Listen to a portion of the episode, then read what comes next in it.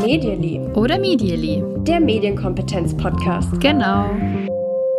Hallo und herzlich willkommen. Ihr hört Medially oder Medially, euren Lieblings-Medienkompetenz-Podcast. Ich bin Natascha und ich muss euch gleich zu Anfang sagen, das hier ist die seltsamste Folge, die ich jemals aufgenommen habe, weil Kim ist nicht da. Ich kann euch gleich versprechen, beim nächsten Mal ist sie wieder dabei. In der nächsten Folge hört ihr Kim auf jeden Fall wieder, also keine Sorge. Für mich ist es heute total komisch, denn normalerweise sehe ich die Kim ja über mein Handy-Display und wir reden dann über das Thema, was wir eben aktuell in der Folge haben. Heute ist es nicht so, schade, aber damit ich nicht alleine bin, habe ich mir in die Folge Dr. Diana Knodel eingeladen. Ich habe ja vor kurzem in einer Folge schon mal erwähnt, dass wir über den Podcast immer mal wieder richtig tolle Menschen kennenlernen. Und Diana, die war eine davon. Vor so ungefähr eineinhalb Jahren, da haben wir eine Nachricht von ihr bekommen. Hi, ich bin Diana und ich finde euren Podcast toll. Und kurzer Disclaimer, mittlerweile haben wir schon öfter mit Diana zusammengearbeitet, dazu später vielleicht auch mehr. Und ja, dann dachten wir, es wird Zeit, dass wir Diana endlich mal in den Podcast einladen, weil wir dringend mal über das Thema Programmieren für Kinder sprechen wollten. Und wenn wir da eh schon eine Expertin kennen, haben wir zum Sprachnachrichteninterview eingeladen. Damit ihr sie erstmal kennenlernt, Diana, wer bist denn du überhaupt? Was machst du beruflich? Mein Name ist Diana Knodel. Ich habe selbst Medieninformatik mit Schwerpunkt Psychologie studiert und zwar an der Universität Ulm und habe dann nach verschiedenen Stationen in der Wissenschaft und Wirtschaft AppCamps und Phobits mitgegründet, zusammen mit Philipp, meinem Mann, und mit Theresa. Theresa Grotendorst, der Vollständigkeit halber. ja, also Diana und ihre Geschäftspartnerin Theresa setzen sich sehr für digitale Bildung ein Bevor ich jetzt versuche, euch Appcamps und Phobits zu erklären, lasse ich das Diana lieber selbst machen. Mit Appcamps entwickeln wir digitale Unterrichtsmaterialien für Schulen rund um das Thema Informatik und Medienkompetenz. Und mit Phobits haben wir eine digitale Weiterbildungsplattform für Lehrkräfte entwickelt. Und Lehrkräfte können dort Online-Fortbildungen absolvieren zu vielen verschiedenen Themen. Und die Dozentinnen und Dozenten bei Phobitz sind äh, auch andere Lehrerinnen und Lehrer, Medienpädagoginnen und viele verschiedene Leute, die ihr Wissen eben mit anderen teilen wollen. Genau, unter anderem Kim und ich. Wenn ihr aufmerksam zugehört habt, dann erinnert ihr euch vielleicht, das haben wir auch schon mal erwähnt, von uns gibt es auch Online-Fortbildungen auf Phobitz. Aber zurück zum Thema. Es soll ja heute ums Programmieren gehen. Da mein Mann auch programmiert, habe ich ihn mal gefragt, wie das eigentlich alles so angefangen hat. Und bei ihm war das so, wie ich mir das typischerweise vorstelle. Er hatte so mit ungefähr 15 Jahren einen Blog und da konnte er etwas nicht so darstellen, wie er das wollte. Also es hat nicht so ausgesehen, wie er sich das vorgestellt hat. Also hat er angefangen, sich damit zu beschäftigen, wie er das so programmieren kann, damit es am Ende so aussieht, wie er es gerne hätte. Ja, und so ging das los. Und bei dir, Diana, gab es da auch so ein Problem, das du aus der Welt schaffen wolltest? Mit Programmierung hatte ich tatsächlich erst im Studium zu tun. Ich hatte also kein Informatik in der Schule und auch keine Vorkenntnisse, sondern bin so ein bisschen blauäugig ins Studium gestolpert und habe dann gemerkt, dass es eigentlich eine ganz großartige Sache ist und dass man mit Programmierkenntnissen ganz tolle Dinge machen kann und digitale Produkte ähm, quasi ganz einfach entwickeln kann. Und genau, das habe ich erst im Studium gemerkt und bin aber sehr froh darüber, dass ich im Studium die Chance hatte, Programmieren zu lernen und habe vermutlich auch deswegen gesagt, okay, es wäre doch eigentlich viel schöner, wenn Schülerinnen und Schüler schon in der Schule die Möglichkeit haben, Programmieren als ein tolles und kreatives Fach oder einen kreativen Bereich zu entdecken, um dann vielleicht zu entscheiden, in den Bereich zu gehen und sich mehr mit dem Thema zu beschäftigen. Also ich muss schon bei Medieninformatik sagen, Hut ab, klingt für mich total kompliziert. Ich hatte so ein bisschen Informatik in der Schule und ich muss leider sagen, dass mir das damals überhaupt keinen Spaß gemacht hat. Also ich habe das so verbucht unter Mathe am Computer und ich finde es einfach richtig schade, bei mir ist da wirklich keinerlei Spaß mit in Verbindung. Mittlerweile mache ich medienpädagogische Angebote zum ersten Programmieren für Kinder ab fünf Jahren und ich liebe es. Also wenn mir das jemand vor ein paar Jahren erzählt hätte, dass ich mal Kindern beibringen soll, so erste Schritte beim Programmieren zu machen, hätte ich auf gar keinen Fall geglaubt. Und ich muss sagen, es ist so, so schön zu sehen, wenn die Kinder mit so viel Spaß dabei sind und auch gar keine Berührungsängste bei diesem Thema haben. Ja, aber trotzdem, Programmieren schon mit Kindern, muss das sein? Das können doch die Erwachsenen dann machen. Solche Sprüche begegnen mir natürlich auch. Was meinst du dazu, Diana?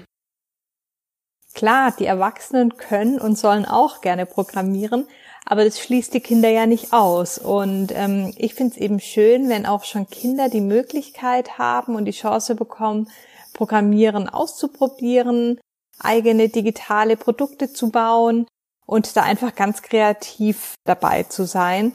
Und das heißt natürlich auch nicht, dass alle dabei bleiben sollen und müssen, sondern einige entdecken das für sich, einige haben Spaß dran und wollen dann vielleicht weitermachen und andere probieren es mal aus und merken, okay, ich kann vielleicht damit was anfangen oder auch nicht, aber das ist nicht unbedingt das, was ich jetzt in der Zukunft noch machen möchte. Aber ich fände es schon schön und wichtig, dass alle mal die Chance bekommen, das einfach auszuprobieren. Ja, genauso sehe ich das auch. Also ich erlebe das wirklich genauso. Ich hatte schon mal in einem meiner Angebote einen Sechsjährigen, der war so begeistert, der hat das Spielfeld, was wir für den Bodenroboter benutzt haben, aus dem Kopf auswendig aufgemalt um später dann seinen Eltern zeigen zu können, was er heute im Kindergarten gemacht hat und was er eben so spannend fand. Natürlich ist das nicht bei allen Kindern so, dass sie das dermaßen toll finden und es werden jetzt auch nicht alle Kinder Programmiererinnen und Programmieren. Aber das Ganze mal kennenzulernen, das finde ich auf jeden Fall auch total cool. Was kannst du denn dafür empfehlen, Diana? Also ein Roboter hat ja jetzt nicht jeder gleich direkt zu Hause. Mittlerweile gibt es viele tolle Möglichkeiten, sich da einfach mal auszuprobieren. Ich kann auch gerne euch einen Artikel zuschicken, den ich veröffentlicht habe, wo verschiedene Ideen für verschiedene Altersgruppen vorgestellt werden. Zum Beispiel sowas wie code.org, da gibt es so ganz einfache Programmierübungen, theoretisch glaube ich schon ab vier oder fünf Jahren, aber auf alle Fälle ab der Grundschule. Man muss eben schon ein bisschen lesen und schreiben können. Ich persönlich bin großer Fan von Scratch. Da kann man tolle animierte Geschichten erzählen, man kann einfache Spiele programmieren. Für ältere Zielgruppen gibt's dann auch mit grafischer Programmierung sowas wie den App Inventor oder das App Lab, wo man richtige Apps entwickeln kann. Es gibt mittlerweile tolle Tools, wo man Webseiten relativ einfach entwickeln kann und trotzdem auch so ein bisschen den Blick hinter die Kulissen bekommt. Was bedeutet das? Was ist Code? Wie muss ich vorgehen, wenn ich ein digitales Produkt entwickle? Und da gibt es mittlerweile sehr, sehr viele Sachen. Für Eltern, Lehrkräfte oder auch Kinder selbst, die sich dafür interessieren, kann man einfach mal googeln. Und es gibt viele tolle Sachen, wo man, wie gesagt, nicht gleich einen Roboter benötigt, sondern was man einfach erstmal auch im Browser machen kann, ohne viele Dinge vorher zu installieren. Den Artikel mit den Ideen, den verlinken wir euch natürlich gerne in den Show Notes. Das klingt auf jeden Fall super. Da stecken nämlich schon wieder so viele Tipps drin, die ihr einfach und teilweise sogar kostenlos ausprobieren könnt. Und wenn das Interesse vom Kind schon da ist und bald ein Geburtstag ansteht, Diana, was findest du, welche Anschaffung lohnt sich deiner Meinung nach und kann auch vielleicht gut von Eltern betreut werden, die jetzt selbst kaum oder keine Programmiererfahrung haben? Ich finde ja für Kinder immer noch Bücher wunderbare Geschenke und es gibt ja auch viele tolle Kinderbücher rund um das Thema Programmieren lernen und das fände ich tatsächlich ein schönes Geschenk. Wie gesagt, es gibt viele tolle Tools wie zum Beispiel Scratch. Das läuft einfach im Browser, das heißt, man braucht einen Computer mit Internetzugang und kann dann gemeinsam mit dem Kind so ein Buch durcharbeiten und eigene, ja, kleine Projekte umsetzen. Also sowas finde ich ganz schön. Und es gibt natürlich auch ganz viele Spiele, Programmierspiele, Roboter, die man programmieren oder steuern kann. Aber meine Erfahrung ist, dass auch diese ganzen Roboter, die es gibt, die sind schön mal für eine Stunde, zwei oder auch drei. Aber das ist häufig nichts, womit man sich dann sehr lange beschäftigt. Wohingegen eine Programmiersprache, die man lernt, wie jetzt Scratch oder App Inventor, wenn man da mal die Grundlagen verstanden hat, kann man wirklich immer weitermachen, komplexere Dinge programmieren und da hat man dann eigentlich keine Grenzen mehr und kann ganz kreativ sein und viele Dinge umsetzen. Deswegen bin ich eher ein Fan von wirklich ganz konkret Programmiersprachen zu lernen, gerne auch diese Kinderprogrammiersprachen, grafische Programmiersprachen wie Scratch, aber damit kann man schon ganz schön viel machen. Diana hat Bücher empfohlen und dazu muss ich gleich auch noch was erzählen. Am Anfang der Folge habe ich ja schon gesagt, dass Diana Kim und mich vor einer Weile angeschrieben hat und gefragt hat, ob wir zusammenarbeiten wollen. Was ich da jetzt noch nicht erzählt habe, ich war damals total aufgeregt, weil ich schon ein Buch von Diana hatte. Ich dachte, boah, das gibt's jetzt nicht. Da schreibt mich eine Autorin an, deren Buch ich richtig toll fand und fragt, ob wir zusammenarbeiten wollen. Also, was ist denn das für ein Zufall? Ich hatte nämlich für mich nach einem Weg gesucht, mir erstmal selbst einen Überblick zu verschaffen über das Thema Programmieren mit Kindern. Und da ich null Vorerfahrung hatte, dachte ich, ich fange mal mit einem Buch für Kinder an. Und das war dann das Buch Einfach Programmieren für Kinder von Diana und ihrem Mann Philipp Knodel. Es ist übrigens auch total schön gestaltet, also mir hat es wirklich gut gefallen. Und zu dem Buch gibt es eine begleitende kostenlose App, mit der man das Gelernte dann auch gleich umsetzen kann. Mir hat es total gut gefallen, ich fand es wirklich gut. Auch für mich als erwachsene Einsteigerin. Auch das verlinken wir euch nochmal. Und vielleicht ist das ja auch so eine Buchempfehlung, mit der ihr was anfangen könnt. Wir müssen noch zu einem beliebten Vorurteil kommen und vielleicht ist es auch in eurem Kopf so total verknüpft. Programmieren, Coding, das interessiert ja eigentlich eher nur die Jungs. Diana, bei euch im Team sind von drei Menschen, zwei Frauen. Wie reagiert ihr denn auf das Vorurteil und wie begeistert ihr denn vielleicht Mädchen fürs Programmieren? Dass sich nur Jungs fürs Coden und für die Programmierung interessieren, stimmt natürlich nicht. Es gibt auch immer Mädchen, die äh, sich dafür interessieren und die Lust haben, sich da auszuprobieren. Aber wir sehen schon auch, dass wenn wir mit AppCamps Workshops anbieten, und es ist jetzt kein expliziter Workshop nur für Mädchen zum Beispiel, dass dann sehr viele Anmeldungen von Jungs kommen und in der Regel nur wenige von Mädchen. Und ähm, wir versuchen dem entgegenzusteuern, indem wir eben manchmal auch explizit Angebote nur für Mädchen machen. Wir haben auch das Gefühl, dass das Wording, also die Wortwahl, einen ganz großen Einfluss hat. Ob ich das Ganze zum Beispiel kreative Spieleentwicklung nenne oder Programmierung eines Computerspiels. Ne? Es ist häufig der gleiche Inhalt, aber vielleicht fühlen sich Mädchen von dem einen oder von dem anderen schon eher angesprochen. Und auch die Bildsprache ist wichtig, dass dann einfach auf den Bildern auch Frauen und Mädchen vorkommen und so weiter. Und ja, wir arbeiten viel mit Rollenmodellen, mit weiblichen Entwicklerinnen, die von ihren Erfahrungen berichten. Und so haben wir das Gefühl, dass wir durchaus Mädchen für die Themen begeistern können und wenn die mal sehen, dass das Ganze sehr kreativ ist, dass es Teamarbeit bedeutet und dass man einfach eigene Ideen umsetzen kann und eigene tolle digitale Produkte entwickeln kann, dann sind die häufig sehr begeistert und angetan. Und ich habe schon von einigen Mädchen und jungen Frauen mitbekommen, die dann wirklich dabei geblieben sind und auch den Weg Informatik für sich gewählt haben als Ausbildung oder Studium. Und es freut mich persönlich dann natürlich immer ganz besonders. Wow, absolut cool. Das kann ich so gut verstehen. Und ich finde, das hört sich einfach richtig, richtig gut an und ihr macht, denke ich, alles richtig, um Mädchen für das Programmieren zu begeistern. Ich muss nochmal an dem Thema dranbleiben, weil ich diese Denke, dass Mädchen sich nicht so fürs Programmieren interessieren, so seltsam finde. Vor allem, wenn man so ein paar Jahrzehnte zurückschaut. Programmieren, das war früher ja ein Frauenberuf. Die ersten Programmiererinnen, die waren in den 1940er Jahren Frauen. Präzise arbeiten, geduldig sein, ein Blick fürs Detail, das alles wurde mit Frauen in Verbindung gebracht und ja, so war das ein typischer Frauenberuf. Können wir uns heute kaum mehr vorstellen. Und auch die erste Person, die nach heutigem Verständnis als Programmierer bezeichnet werden kann, das war eine Frau und die hieß Ada Lovelace. Also ich könnte jetzt echt noch stundenlang drüber reden, weil ich es einfach so spannend und auch ja irgendwie unglaublich traurig finde, was dann passiert ist. Etwas flapsig zusammengefasst, Programmieren wurde nach 1940 immer mehr und mehr zu einem Männerberuf, der Beruf gewann an Ansehen und die Gehälter wurden üppiger. Ja, und derzeit ist der Stand, Zumindest in Deutschland gibt es deutlich mehr Männer als Frauen, die irgendwas mit Programmieren tun.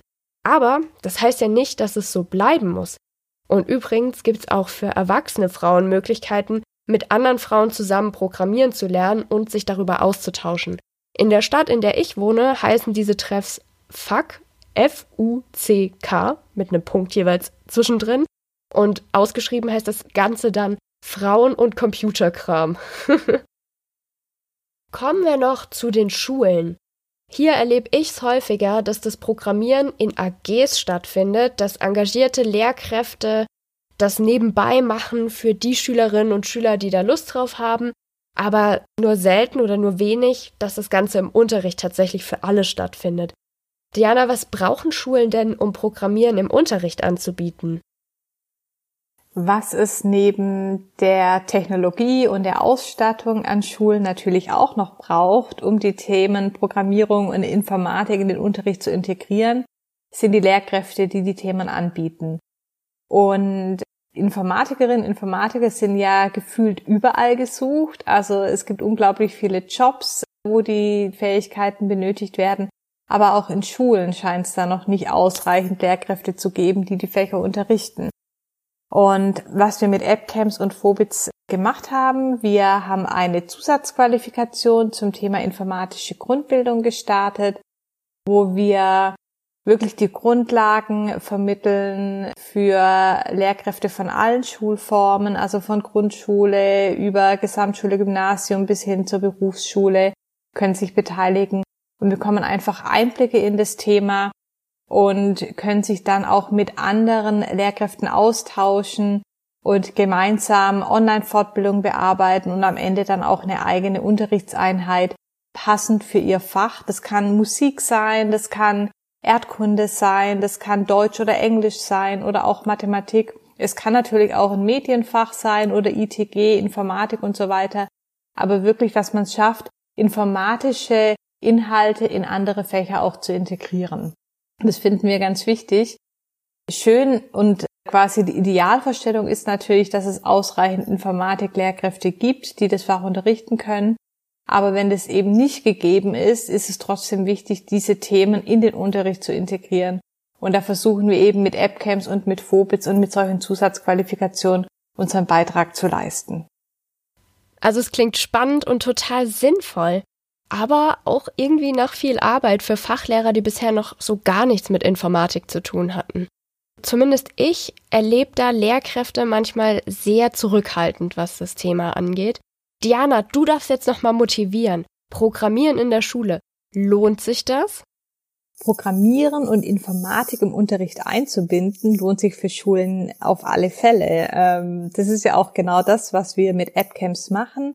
Wir wollen Lehrkräften helfen, dass sie genau diese Themen im Unterricht einbinden können, indem wir ihnen Unterlagen zur Verfügung stellen und auch einfach Tools aufzeigen, mit denen das ganz wunderbar geht und für diese Tools dann passende Unterrichtsmaterialien entwickeln. Und es gibt natürlich noch andere Anbieter, die das auch machen. Es gibt viele Unterlagen im Netz, die man nutzen kann. Und fast alle sind auch mit einer offenen Lizenz, die man dann auch wirklich einfach so verwenden kann. Und unser Ansatz ist immer, dass wir versuchen, dass die Schulen eben möglichst wenig dafür benötigen. Das heißt, wir verwenden Programme, die kostenfrei sind, wo die Hürde, sich anzumelden, möglichst gering ist. Und die Programme laufen in der Regel auch alle im Browser. Das heißt, es muss nichts großartig installiert werden, was dann vielleicht wieder zu unnötigen Aufwänden führt. Und es muss auch nichts extra gekauft oder angeschafft werden. Mit einer Ausnahme, wir haben Unterlagen für den Calliope Mini, also diesen Mini-Computer entwickelt, und den braucht man dann eben schon, wenn man jetzt den Calliope Mini programmieren möchte. Dann sollte man natürlich schon auch die Geräte haben. Aber ansonsten versuchen wir die Hürde so gering wie möglich zu halten und einfach auch zu zeigen, dass man wirklich nicht viel braucht, um Programmieren zu lernen. Und nochmal zur Frage, ob es sich lohnt. Das Feedback, das wir bekommen von den Lehrkräften, aber auch über die Lehrkräfte von den Schülerinnen und Schülern ist einfach sehr, sehr großartig weil die sehr dankbar sind, sehr froh sind, dass sie eben solche Themen auch in der Schule lernen. Und auch wenn hinterher nicht alle den Weg weiter verfolgen, ist es eine tolle Möglichkeit, einmal Einblicke zu bekommen und ganz niedrigschwellig Spiele zu programmieren mit Scratch oder eine App zu entwickeln mit dem App Inventor oder mal eine eigene Webseite zu entwickeln. Super cool, der Ansatz. Und ich hoffe ja, dass das für manche zuhörende Lehrerin oder manchen zuhörenden Lehrer eine tolle neue Idee ist, um sich an das Thema Programmieren ranzutrauen. Appcamps und Phobits verlinken wir euch natürlich auch in den Shownotes. Das könnt ihr nochmal ganz in Ruhe durchlesen und euch anschauen. Liebe Diana, vielen, vielen Dank für deine Zeit und deine zahlreichen guten Tipps. Ich bin mir sicher, die Zuhörerinnen und Zuhörer haben heute ganz, ganz viel mitnehmen können, wie sie das Thema Programmieren mit Kindern angehen können. Und wenn ihr noch Fragen habt an Diana, wie gesagt, wir verlinken euch Appcamps und Phobits und darüber könnt ihr Diana dann auch kontaktieren. So, und jetzt kommt normalerweise die Stelle, an der Kim singt. Was hast du diese Woche gelernt? Also den Part, den kann ich nicht übernehmen. Es gibt Regeln in diesem Podcast. Aber ich verrate euch trotzdem, was ich gelernt habe. Und zwar geht es um Pythagoras. Ja, genau den vom Satz des Pythagoras. a Quadrat plus b Quadrat gleich c Quadrat und so weiter. Ihr erinnert euch. Also, dieser Pythagoras, habe ich neulich gelesen, der hat sich nicht nur für Mathe interessiert, sondern auch für Tiere. Und deswegen hat er sie nicht gegessen.